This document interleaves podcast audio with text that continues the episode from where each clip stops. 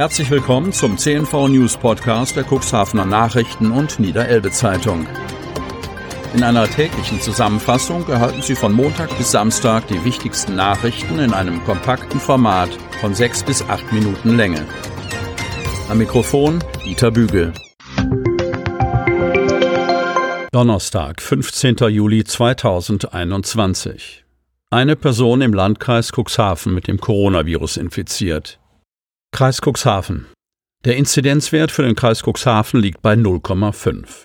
Im gesamten Cuxland ist derzeit ein Mensch akut mit dem Coronavirus infiziert. Das geht aus dem Landkreis Lagebericht von Mittwoch hervor.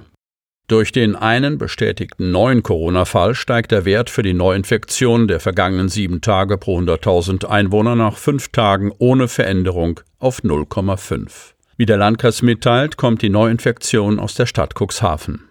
Dieser Indexfall ist sehr gut abgrenzbar, versichert Landrat Kai-Uwe Bielefeld. Eine unentdeckte Verbreitung des Virus in der Bevölkerung ist demnach derzeit nicht zu befürchten. Die Lage ist also weiterhin ruhig. 1500 Kubikmeter Fäkalien ergossen sich in die Medem. Neun Kirchen. Ein Abwasserrohr ist am Sonntag in neun Kirchen gebrochen. Die Fäkalien ergossen sich in die Medem. Der Landkreis Cuxhaven warnt dringend vor dem Baden in der Medem sowie der Wasserentnahme aus dem Fluss. Es drohen unter anderem gesundheitliche Schäden für Mensch und Tier. Der Kreis teilte mit, dass am vergangenen Sonntag an der Druckrohrleitung von Neuenkirchen nach Otterndorf eine Leckage gemeldet wurde. Die Leckage konnte unverzüglich behoben werden. Während der Havarie flossen nach internen Berechnungen der Samtgemeinde Landtadeln bis zu 1500 Kubikmeter Abwasser in die Medem ab, so der Kreis. Betroffen sei der Abschnitt der Medem von Neuenkirchen bis zur Mündung in die Nordsee. Ein Abfluss des verschmutzten Wassers in die Nordsee erfolge derzeit nicht. Der Vorfall sorgte für ein massives Fischsterben.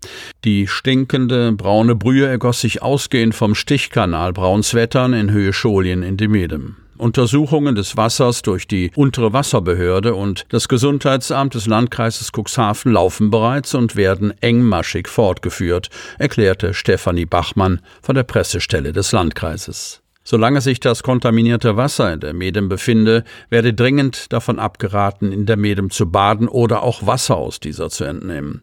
Es könne nicht ausgeschlossen werden, dass sich im Wasser große Mengen Fäkalkeime befinden. Diese könnten beispielsweise schwere Darm- und Magenerkrankungen auslösen, so der Kreis abschließend. Der Fischereistreit in Norwegen eskaliert. Cuxhaven. Bei den deutschen Hochseefischern werden gerade Erinnerungen an den Kabeljau-Krieg mit Island in den 1970er Jahren wach. Diesmal ist es Norwegen, das die Muskeln spielen lässt und den EU-Fischern mit Arrestierung und Strafverfolgung droht, falls die ihnen eigentlich zustehende Quote von Kabeljau in den Gewässern rund um dem zu Norwegen gehörenden Spitzbergen befischen sollten. Hintergrund sind die Einschränkungen, die sich für die Norweger wegen des Brexit in britischen Gewässern ergeben. Norwegen hat sich außerdem im Alleingang eine Makrelenquote zulasten der EU um rund 100.000 Tonnen genehmigt. Der Deutsche Hochseefischereiverband ist auf der Palme. Der DFFU in Cuxhaven drohen empfindliche Verluste, falls die EU die Norweger gewähren lässt. Verlangt werden von der deutschen Fischereilobby Strafzölle auf Fischimporte aus Norwegen als Antwort. Die norwegische Regierung nutzte zurzeit das Momentum nach dem Ausscheiden von Großbritannien aus der Europäischen Union aus und versuche, die eigenen Fangquoten zu erhöhen, lautet der Vorwurf des Hochseefischereiverbandes, der für Donnerstag zu einer Pressekonferenz auf einen aus Spitzbergen einlaufenden Trawler in Bremerhaven eingeladen hat. Ziel ist es, den Druck auf die Politik zu erhöhen. Niedersachsens Justizministerin Barbara Haflitzer zu Besuch in Cuxhaven. Cuxhaven. Die Sommerreise von Niedersachsens Justizministerin bot die Gelegenheit für ein entspanntes Gespräch über die Themen, die bei den örtlichen Amtsgerichten in Cuxhaven und Otterndorf auf der Tagesordnung stehen. Im gediegenen Ambiente des Badhotels Sternhagen informierte sich die Ministerin vor allem über den Fortschritt bei der Digitalisierung in den Amtsgerichten und Anwaltskanzleien. Die Corona-Krise hat der Digitalisierung der Justiz einen enormen Schub verliehen.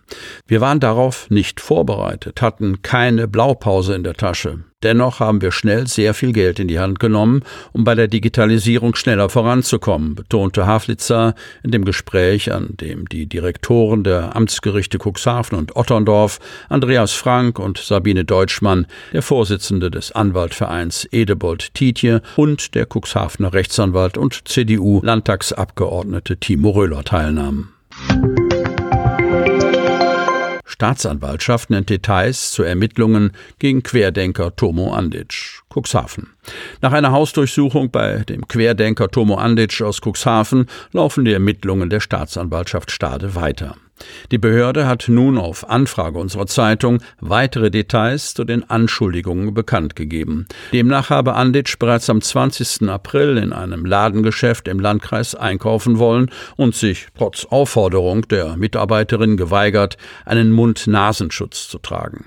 Anwesend war auch ein weiterer Kunde. Dieser Kunde hat anschließend einen Strafantrag gestellt, berichtet Oberstaatsanwalt Johannes Kiers.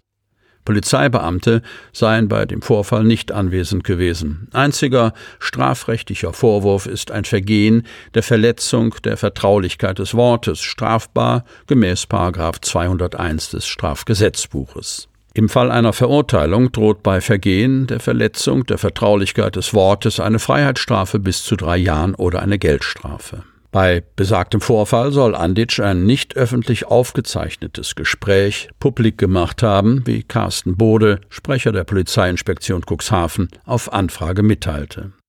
Daher habe es gut zwei Monate nach dem Vorfall eine Hausdurchsuchung gegeben. Im Rahmen der Durchsuchungsmaßnahmen wurden im Beschluss aufgeführte Beweismittel auf Anordnung der Staatsanwaltschaft Stade beschlagnahmt, da eine Vorauswahl digitaler Spuren vor Ort nicht möglich gewesen ist, sagt Bode.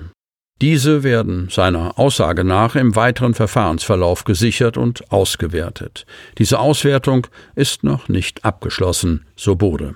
Das bestätigt auch Oberstaatsanwalt Kiers. Sie möchten noch tiefer in die Themen aus Ihrer Region eintauchen?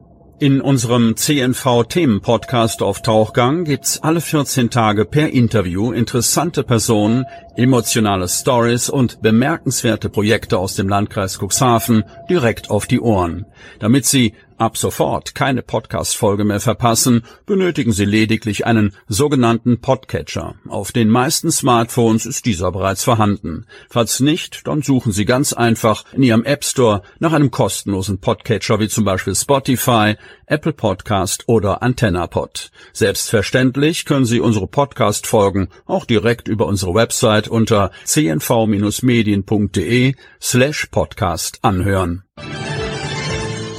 Sie hörten den Podcast der CNV Medien, Redaktionsleitung Ulrich Rode und Christoph Käfer. Produktion Rocket Audio Production.